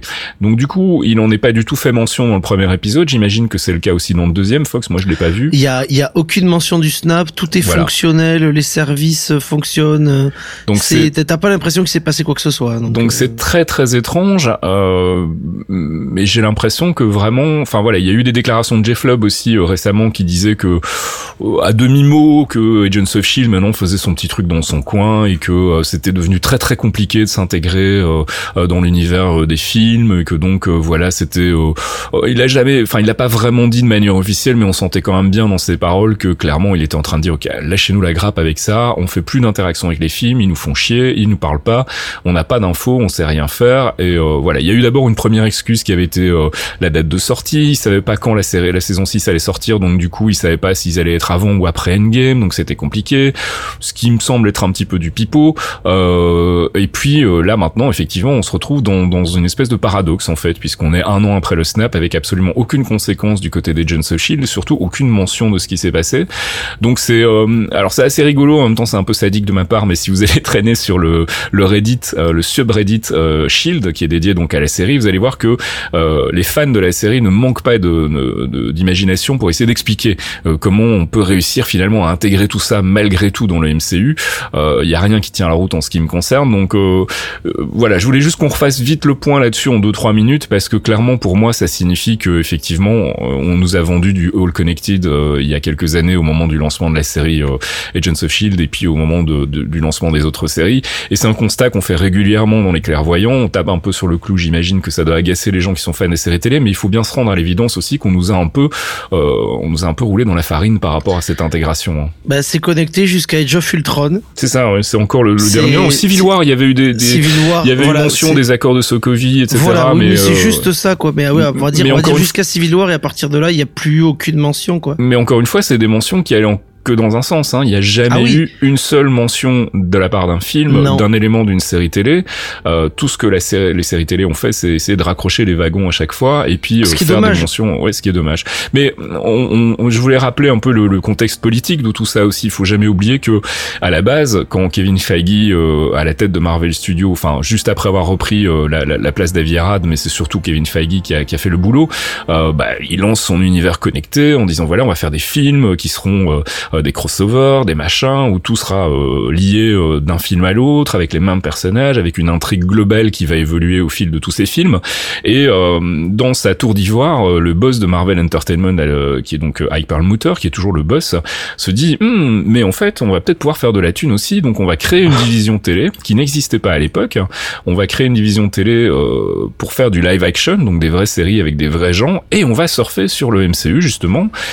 Clairement, alors on n'a pas les détails parce qu'effectivement tout ça n'a jamais été communiqué officiellement, mais on sent bien que ça a été fait dans le dos de Kevin Feige sans lui demander son avis et surtout sans lui demander son input. Ou pire, on lui a peut-être demandé, il a dit ah bah non moi je veux absolument pas de ça, je veux pas me disperser, euh, je veux qu'on reste vraiment centré sur le cinéma. Et donc on s'est retrouvé avec un, un univers télé qui va essayer de surfer sur la vague du succès des films, euh, donc euh, sous la, la houlette de, de Jeff Lubb et qui vont donc euh, lancer le fameux hashtag It's All Connected, euh, qui n'a jamais été utilisé par la division ciné et par Marvel Studios, qui a toujours été un truc qui est venu de la télé, pour nous faire croire justement que ces séries télé vont évoluer dans le même univers et vont surtout, et c'est ça qui moi me fait le plus de peine aujourd'hui, c'est qu'à l'époque on nous l'a vraiment vendu comme indispensable. On nous a fait croire que il y allait y avoir des éléments qui allaient être développés, mis en place dans les séries télé, qui allaient avoir de l'importance dans les films par la suite. Ça n'a jamais été le cas. Et puis on se retrouve aujourd'hui avec un- un- une division totale. Et puis c'est une division qui a été renforcée aussi par le fait qu'à un moment donné, euh, Kevin Feige a décidé de se séparer de Marvel Entertainment, de passer directement sous la houlette de Disney, en ne passant plus donc par euh, le comité, euh, le Creative Committee et par euh, Ike Perlmutter, et donc de vraiment vivre sa vie dans son coin avec les licences Marvel Et euh, voilà, bah, résultat des courses aujourd'hui, on a quand même, on sent quand même que malgré tout, il y a une, une bonne part de frustration chez les fans des, des Agents of Shield. Hein. Je vous renvoie au laïus de, de Fox tout à l'heure en début d'émission. On sent que Non, les vrais fans des Agents of Shield sont très très énervés. Euh, et voilà, et je trouve ça dommage. Et puis je pense que ça, ça enterre définitivement l'espoir d'un, d'un vrai MCU global connecté euh, entre les séries euh, ex-séries Netflix, séries euh, ABC, séries Hulu, et puis euh, et puis voilà. Et surtout que maintenant Marvel Studios va lancer ses propres séries sur Disney Plus où ils vont pouvoir explorer justement euh, des histoires annexes et, euh, et des, des entre-films en fait en, nous expliquant euh, ce que nous on a vu via des ellipses. Donc je crois que c'est vraiment euh, définitivement terminé. Et puis on, on en parlait aussi dans les news tout à l'heure et je voudrais terminer avec ça. Euh, le lancement de la série euh, Ghost Rider qui finalement ne serait pas connecté à Agents of Shield euh, alors qu'ils avaient là vraiment pour le coup une occasion en or de faire leur propre spin-off avec un truc vraiment cool. Euh, je comprends pas. Enfin voilà. Est-ce que vous partagez mon constat déjà? Et puis euh, et puis euh, si vous avez d'autres choses à rajouter sur cette division studio Marvel Studio Marvel Télévision, je pense que c'est la dernière fois qu'on en parlera, mais je voulais qu'on refasse une dernière fois le point justement avec la, la problématique de la saison 6 d'Agents of Shield. Fox? clairement, on a on- Marvel Télévision a fait de la merde. Je veux dire, Perlmutter, il nous a quand même, il a quand même osé commettre Inhumans. C'était un peu son, son bébé, hein. C'était le truc qu'il voulait absolument euh, forcer euh, Kevin Feige à faire dans un premier temps au cinéma. Ah et puis je pense que heureusement Kevin Feige a réussi à, à dodger la, la, la balle, à, à- à éviter le, à éviter le malheur et à balancer ça à la division télé, quoi. Je, je- ouais, mais même balancer ça à la division télé, je veux dire, c'est, c'est, c'est une indigence, Inhumans. Je suis désolé, il y a rien qui va avec ce truc-là. C'était, Non, non, c'est clair. Ça, ça a été, ça a été. euh, Il y a des auditeurs, je, je l'ai vu sur le, je l'ai vu sur notre mur Facebook, n'est-ce pas? Nous sommes un peu trop dans la négativité vis-à-vis vis-à-vis de Marvel Télévision. Je suis désolé. Comment tu veux ne pas être négatif quand t'as vu ce qu'est l'indigence d'Inhumans euh, Je parlerai pas des Runaways parce que moi, j'ai j'ai vraiment pas accroché. Je suis pas le public. Bah, je lâché Euh, l'affaire aussi, hein. Euh, Runaways, Cloak and Dagger, en fait, toutes ces Pareil. séries n'ont n'ont absolument aucune connexion avec le MCU euh, général. Bon, après, c'est vrai que Cloak and Dagger est sans doute celle qui s'en tire le mieux, euh, mais encore une fois, parce qu'elle vise un, un, un angle euh, différent et parce qu'elle Oui, essaie d'être sa propre série dans son coin sans, sans, sans faire justement de Bah, connexion pareil, gratuite. les Runaways pour, peuvent être complètement leur, leur univers euh, séparé. Il y a ça dans les comics aussi. Il y a des il y a des, des, des arcs totalement séparés, déconnectés des grands axes. Je m'étais dit que moi, les, les, les séries Netflix euh, allaient amener des héros qui pourraient participer, même si on les voyait quelques secondes, mais qui participeraient et qui seraient là et qui seraient intégrés au moins aux Avengers à un moment, parce que c'était c'était cool. Et puis dès les dès les premières saisons, on a vu que bah, la Stark Tower, c'était notre grand euh, grand running gag. Ah bah on n'a Ouais. pas vu la Stark Tower. Hmm. Dans les affiches, il y a pas la Stark Tower. Donc dès le départ, les mecs, euh, ils se sont tirés une balle dans le pied sur le It's All Connected. Ça coûtait rien de mettre une tour, euh, de demander au graphiste de rajouter la tour derrière, tu vois. C'était c'était, reproductible. Donc du coup, ça ça ne sert plus à rien. Là, je trouve que c'est de l'acharnement avec Agents of Shield de vouloir continuer euh, une espèce d'épilogue euh, qui, qui, à mon sens, va être bancale. J'ai peur qu'elle soit bancale même en 10 épisodes. Bah, pour expliquer un peu aux gens les raisons de, de notre euh, manque d'indulgence peut-être par rapport à tout ça, c'est que effectivement, il faut, faut bien se remettre dans le contexte qu'à l'époque où la série est sortie, je parle des Agents of Shield et même les, les séries Netflix, on nous a vendu ça comme quelque chose de connecté avec l'univers ciné et que donc nous, on s'y est intéressé avant tout pour ça, en se disant, hey, regarde, c'est cool, on va avoir des petites histoires euh, annexes qui seront connectées aux grandes histoires principales. Peut-être qu'on aura des euh, euh, des caméos de- d'Avengers. Moi, je me souviens que le theory crafting qu'on faisait au début intégrait complètement les séries télé. On, on avait même pensé à un moment qu'on verrait apparaître Scarlet Witch dans, dans Agents of Shield pour la Mhm. première fois. Enfin, on avait vraiment cette sensation que ah ouais, ça va être super, ça va être euh, euh, balancé sur différents types de médias. On va avoir un vrai univers euh, multimédia. Co- cohérent et, et combiné, ça va être cool.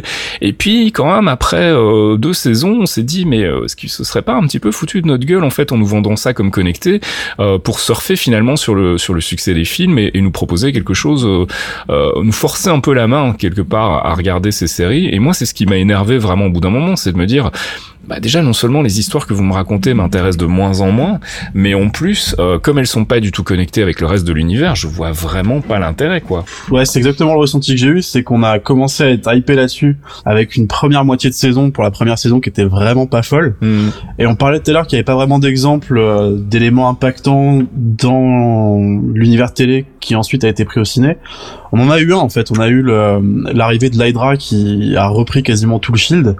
qui a été quand même plutôt bien développée dans la première saison d'Agents of Shield, qui m'a vraiment fait dire, bah effectivement, ça vaut le coup de la regarder Ouais, parce que ça fait. développe des choses qu'on voit pas ailleurs.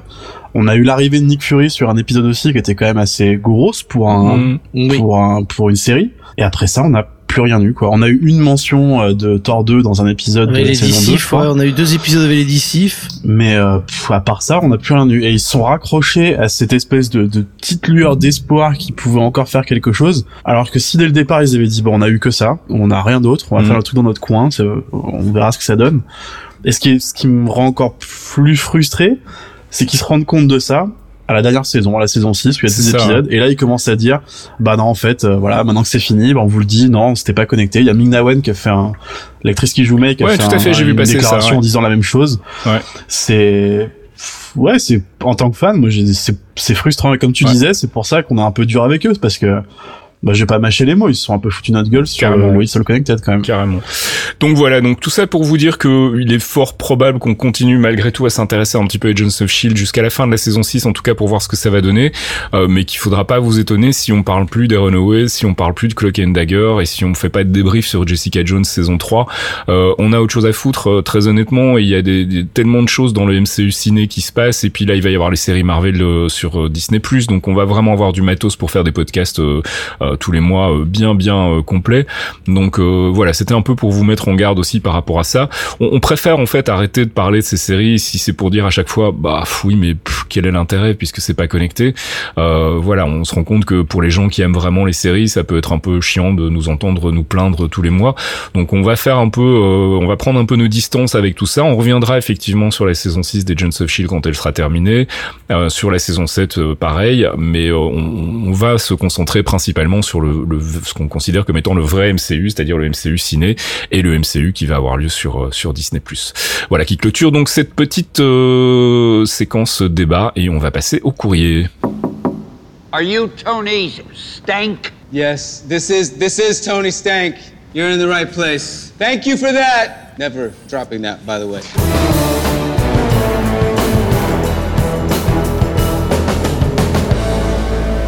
Et c'est l'heure donc de notre rubrique courrier avec quelques questions de nos amis auditeurs qu'on va essayer de traiter en faisant un minimum de théorie crafting et en étant le plus concis possible. On a d'abord Matsato Naka euh, qui nous demande et si cette histoire d'univers parallèle permettait le retour de versions alternatives des persos décédés? Euh, Très franchement, je ne pense pas. En tout cas, euh, je n'espère pas euh, parce que je trouve que ça déforcerait un peu justement les enjeux euh, de, de Endgame. Et puis, euh, bah, Evans et Downey Jr. ont clairement fini avec le personnage. Ils ont clairement annoncé que c'était terminé pour eux. Je pense que Scarjo avec avec sa préquelle, euh, enfin Scarjo va juste faire sa préquelle et puis après ce sera terminé. Euh, et d'après les interviews euh, récentes des scénaristes et réalisateurs du film, ce sont pour tous les personnages en tout cas qui ont qui ont péri dans euh, Infinity War et Endgame, c'est la fin, euh, c'est la fin de la route. Donc il n'y a pas vraiment de raison. Je trouverais ça un petit peu dommage, un petit peu euh, un petit peu gratuit, même si on serait content de revoir Tony Stark et Chris Evans euh, euh, à l'écran dans le dans leur costume respectif. Mais bah, à un moment, il faut aussi assumer euh, les, les choix scénaristiques et il faut pas systématiquement revenir en arrière en disant non, mais finalement il était pas mort. Pourquoi pas dans des flashbacks? On, on parlait la dernière fois du What If qui devrait tourner autour de Peggy Carter prenant le, le bouclier de Captain America. Ça pourrait être l'occasion de replacer un petit Chris Evans en coucou et pour faire plaisir aux fans. Mais je pense que ça doit s'arrêter là et certainement pas euh, aller chercher des versions al- alternatives de persos décédés. Moi, ça me semble être une, une plutôt mauvaise idée. Je sais pas ce que vous en pensez, mais J'ai pas envie non plus. Euh, Donné, Ouais, a fait son travail pendant pendant 11 ans. Il a été fabuleux. Euh, c'est le, le voir. Oui, j'ai envie de le voir dans des flashbacks ou même dans l'IA, d'entendre sa voix euh, qui guide Peter pendant euh, pendant un ou deux films jusqu'à ce qu'il puisse s'émanciper et qu'on ait un Tom Holland qui prenne qui prenne vraiment la mesure de son perso. J'aimerais peut-être revoir Evans en vieux, histoire de peut-être dans dans les aventures de Falcon et Mhm. et, et, et Winter Soldier, tu vois, où il est vieux et où il vient passer euh, les, les- la dernière période de sa vie à passer la main et euh, peut-être s'occuper un peu des jeunes, mais vraiment, vraiment un tout petit peu, pas l'avoir euh, de manière redondante. Chris Evans, il a fait, il a fait son temps aussi. Pour Scarlett Johansson, je, je regrette un peu qu'elle reste pas euh, mais j'ai toujours eu l'impression qu'elle n'était pas super. euh, elle s'éclatait à faire les films Avengers, mais elle n'était pas super intégrée. Elle a jamais été super intégrée au final dans le dans, dans le processus. Le film a été très difficile. Je pense que ça l'a ça l'a aussi poussé à arrêter. Et euh, du coup, bah, elle aura sa préquelle. J'espère qu'on verra Budapest et puis après qu'on s'arrêtera quoi. Thomas, ton avis? Moi, ça m'intéresse pas de, de faire revenir des persos par un, Mm. par une- un procédé comme ça. C'est, on a eu des fins qui sont, qui sont chouettes, qui sont Mm. justifiées. Autant en termes d'écriture qu'en termes euh, juridiques entre guillemets, parce que les contrats arrivent à terme. Mhm. Euh, si c'est forcer le retour d'un perso pour lequel l'histoire est déjà déjà terminée, ce, non, ça m'intéresse pas. Allez, question suivante. Jean-Michel Empathie qui nous demande est-ce qu'on ne risque pas de voir un désintérêt progressif pour le MCU après le sentiment de conclusion que procure Endgame? Ah, la super-héros fatigue, on y revient. Alors c'est marrant parce qu'il y a une interview de Kevin Feige justement euh, bah, qui est sortie aujourd'hui, je crois, ou hier, euh, où on lui demande justement est-ce que vous avez pas un peu peur que euh, les gens se lassent Et il dit non, non, moi je suis vraiment pas inquiet. Et à mon avis, à moi, vraiment il y a aucune raison d'être inquiet. Contraire, j'ai l'impression que euh, Infinity War et Endgame ont drainé un nouveau public en fait qui s'est tout à coup euh, dit mais attends il se passe un truc là avec ces films de super-héros là tout le monde a l'air super emballé je vais quand même aller voir ce que c'est. On l'a vu aussi avec euh, la sortie d'Endgame euh, où qui a tiré littéralement euh, Captain Marvel vers le haut euh, au niveau des, des scores d'audience que c'est tout à coup le film qui était en train de de baisser à, remonter mais vraiment de manière assez violente. Donc on se rend compte que tout à coup les gens sont venus au MCU en fait alors qu'ils y étaient pas du tout. Les gens ont découvert le MCU donc je suis vraiment pas convaincu qu'on va aller euh, vers un, un désintérêt ou euh, une fatigue comme on dit. Je pense qu'au contraire si Marvel joue bien sa carte et réussit à renouveler son roster de personnages on va on est reparti pour pour 10 ans sans problème. Je pense qu'il risque d'y avoir une petite baisse euh, pour de mon côté l'an prochain, euh, parce qu'on a on a plus de films jusqu'à jusqu'à l'an prochain maintenant. Euh, il va falloir teaser tout ça, donc ça va être le, la D23 et euh, évidemment la D23 et le Comic Con, parce que j'aimerais bien qu'on ait une dernière fois le cast de Endgame à la Comic Con pour passer la main euh, pour l'an prochain. Mais je pense qu'il va y avoir peut-être une petite baisse parce qu'il va falloir qu'on réintroduise euh, d'autres personnages. Il y a d'autres persos qui vont arriver. Il va y avoir, bah, comme il y a eu pour le MCU, ça a démarré progressivement. On va peut-être avoir une baisse, mais ça va remonter en fonction de ce qu'ils vont faire et de ce qu'ils vont créer pour les dix prochaines années. oui mais donc on n'est pas du tout dans une logique de désintérêt quoi Ah non, pas des intérêts. Il va y avoir une baisse possible, mais des intérêts progressifs. il- ça peut être possible s'ils se foirent à un moment. Mm. S'ils se foirent, si la recette ne prend pas, s'ils arrivent pas à, à Mm. reposer les mêmes enjeux. Je pense que vu la gueule de, de, de ce qu'on a eu ces trois dernières années et puis avec ce final d'Endgame, je pense que les mecs ils savent encore mettre des enjeux sur la table et, et faire venir du monde au cinéma quand même. Mais pour le coup, je suis je suis pas je suis pas vraiment effrayé. Il va y avoir une baisse, mais ce sera pas euh, ce sera pas c'est normal, on va dire. Moi, je vois pas de baisse non plus, mais je pense qu'avec Endgame, on est arrivé à un pic et on arrive, on passera pas au-dessus avant encore quelques années. C'est oui c'est ça c'est euh, c'est un- c'est une montagne russe en fait hein. on va redescendre un peu pour remonter après derrière dans la foulée ouais je pense, je pense en termes euh. d'intérêt, il a réussi à choper des gens qui suivaient pas le MCU euh, ces dernières années, Mhm. qu'il a réussi à ramener pas mal de monde via le bouche à oreille ou les critiques, etc. Hmm. Mais pour encore un petit moment, bah, jusqu'à la clôture d'une prochaine phase, par exemple, je, je m'imagine pas monter plus haut. Donc, euh, on- ça va stagner, je pense. Ça va rester comme ça. Question de Sylvain Jacquet qui nous demande quel est le jeu vidéo pour aller avec le MCU vous recommanderiez. Alors malheureusement il n'y a pas de jeu officiel MCU, euh, il a Si- failli y si, en avoir si un. Iron Man et Captain America. C'est pas Oui, les franchises ouais, pour les officielles. films, ils ont fait euh, deux jeux, ouais. Ouais. Ils ont Ouais, fait deux jeux. Ils, Ils, sont ont fait deux chier. jeux qui sont, mais c'est pas les licences officielles Marvel Ah si Studios. si, en fait, euh, si, il semble, il semble même qu'il y en a un qui est doublé par euh, Le l'acteur. Iron Man, Iron Man, Iron Man est officiel. Autant pour moi, t'affrontes, mais on va euh, pas te le recommander du coup. Alors Non, non, c'est déjà, pas on va bon. pas lui recommander parce que surtout Captain America, il est dégueulasse. hein, Et, on on Iron Man n'est pas mieux. Mais il y avait failli y avoir un jeu Eidos euh, sur les Avengers, un, un jeu officiel Ouais. et tout qui finalement s'est pas fait, qui lui pour le coup euh, avait l'air bien, bien con, cool. Que... Non non non non, c'est autre chose ça. En fait, c'est à l'époque ils avaient euh, ils avaient euh, non c'était pas Eidos en fait à l'époque je crois que c'était Touquet. Il y a eu un jeu Ah. Touquet en fait qui devait développer un first person shooter euh, avec les Avengers au moment de la sortie du premier film Avengers et puis il a été abandonné euh, qui avait l'air plutôt cool mais je pense qu'ils ont eu du mal à, à, à concrétiser le projet et effectivement là maintenant il y a un projet euh, chez Eidos de de- d'univers euh, cinématique mais jeux vidéo euh, avec plusieurs titres connectés etc mais ça sera de nouveau pas du tout euh, lié au MCU donc euh, pas de reco direct MCU. En revanche, moi, je recommanderais bien les deux premiers, enfin les deux Lego Marvel en fait, qui pour moi sont Mhm, vraiment des oui, jeux super cool. cool, avec euh, l'occasion de découvrir plein plein de personnages du du, du catalogue Marvel, euh, un gameplay qui a vraiment fait ses preuves. Donc, euh, si vous avez des, VC3. des jeux vous, euh, D'ailleurs, je me demande si 3. le Lego Avenger est pas licencié MCU. Non, non, non. Bah, il suit la Non, trame a- en tout cas. hein. oui, il y a le Age of Ultron, etc. Mais alors pour le coup, je le recommanderais pas parce que je le trouve qu'en termes de gameplay, il est, il est pas abouti. Euh, je préfère vraiment les, les, les Lego Marvel pur et dur. Le Lego Avengers m'avait un peu déçu. Euh, après, c'est une question de goût, hein, mais euh, voilà. Donc, je sais pas si vous, vous avez des, des, des jeux à recommander en particulier. Bah moi c'est Ultimate Mar- versus Marvel versus Capcom 3, même s'il oui, est pas voilà. J'en ai pas parlé parce que je me suis douté que t'allais en parler. Oui, Évidemment, voilà. évidemment, gros parce jeu de tu- baston avec les personnages du catalogue Marvel. Gros jeu de baston et t'as quasiment tous les persos. T'as t'as les gros persos. En fait, t'as Doctor Strange, t'as Tony Stark, t'as Captain Mm. America, t'as Hulk. Euh, c'est c'est quand même vachement badass et euh, c'est c'est c'est plutôt cool à faire et le jeu reste très beau en plus malgré malgré le temps. Mm. Je parle pas de Marvel versus Capcom Infinite hein, parce que voilà, mais euh, Ah, moi, je l'aime beaucoup. Mais moi, je le jeu s'est en fait, amélioré ouais, avec ouais. le temps. Le jeu s'est Ouais. amélioré avec le temps. Graphiquement, c'est pas top, mais il s'améliore avec le temps. Allez, dernière question. Al-Kashi, euh, vous semblez être persuadé que Kang sera le prochain bad guy principal du prochain cycle du MCU, mais ne pensez-vous pas que mettre en enjeu central le concept du voyage dans le temps serait une redite laborieuse de celui mis en place par Endgame Alors, petite précision déjà, on n'est pas persuadé que ce sera Kang, mais moi, à titre perso, en tout cas, comme je le disais euh, dans le dernier épisode, je trouverais ça vraiment très chouette. Je trouve que ça aurait du sens euh, d'intégrer le personnage, surtout qu'on a été foutre un peu le bordel dans les timelines et dans le voyage dans le temps. Ça serait l'occasion idéale et la bonne excuse de le faire sortir. Euh, maintenant, il y a parfaitement moyen d'utiliser le personnage sans faire une redite du time heist qu'on a vu dans Endgame euh, euh, et d'utiliser le concept de voyage dans le temps d'une manière originale qui aurait pas encore été utilisée euh, dans, dans le MCU. Donc, on pourrait partir sur tout à fait autre chose. Hein. Euh, Mais encore une fois, voilà, je pense que on n'est pas convaincu à 100% que ce sera Kang le prochain Big Bad. Je pense qu'on n'est pas à l'abri d'une bonne surprise.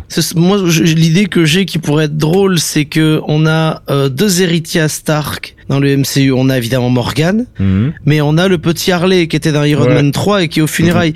Et je me dis que le gamin voudrait, va vouloir euh, faire revenir de, pourrait vouloir faire revenir Stark parce que il est mort et que qui, qui c'est un gamin qui merde, qui se retrouve dans le futur et qui qui va rencontrer son son futur self ou un, de Ouais, ses- ouais. c'est un le dimensional bordel, self. ouais. Et ça pourrait être le bordel à partir encore une fois de Stark a voulu aider les gens et quelqu'un fait de la merde avec.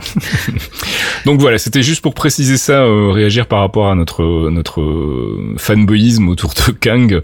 Euh, c'est juste parce que voilà, on trouvait on, on trouvait ça logique en fait que le personnage fasse son apparition suite euh, aux perturbations des, des timelines et du multiverse, mais c'est pas forcément pour ça que ce sera lui. Euh, je pense qu'on en saura plus. Il faudrait aller voir peut-être du côté des bad guys euh, des Eternals. Peut-être qu'on va avoir les Celestials aussi. On n'en sait rien. Donc euh, il y a il y a plein de possibilités. On, on aura l'occasion bien évidemment d'y revenir. Et c'est la fin de cette rubrique courrier et de ce 58e épisode des clairvoyants.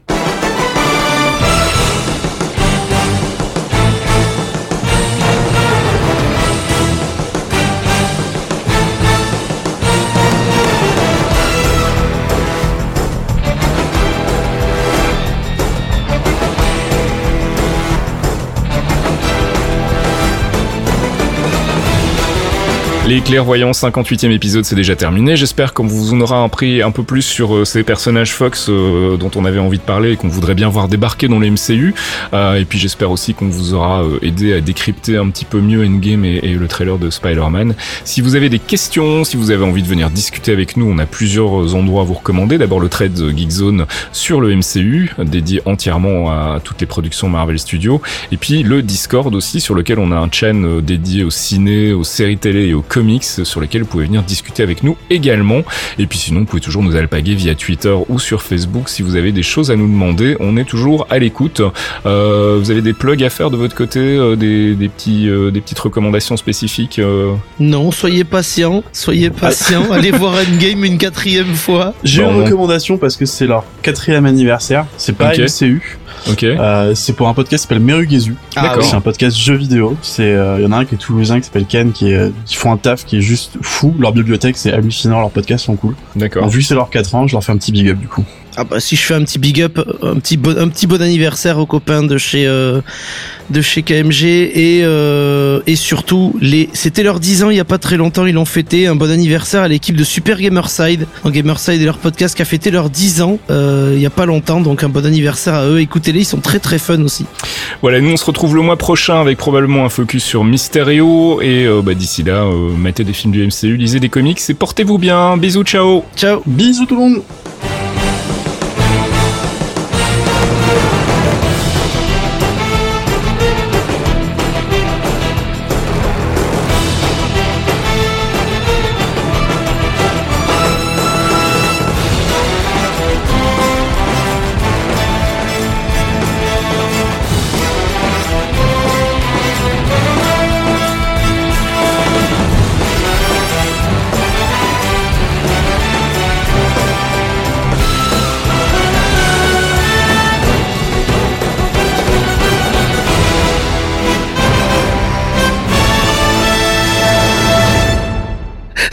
Spoilerman, Spoilerman. Un podcast signé Faskill. Faskill.com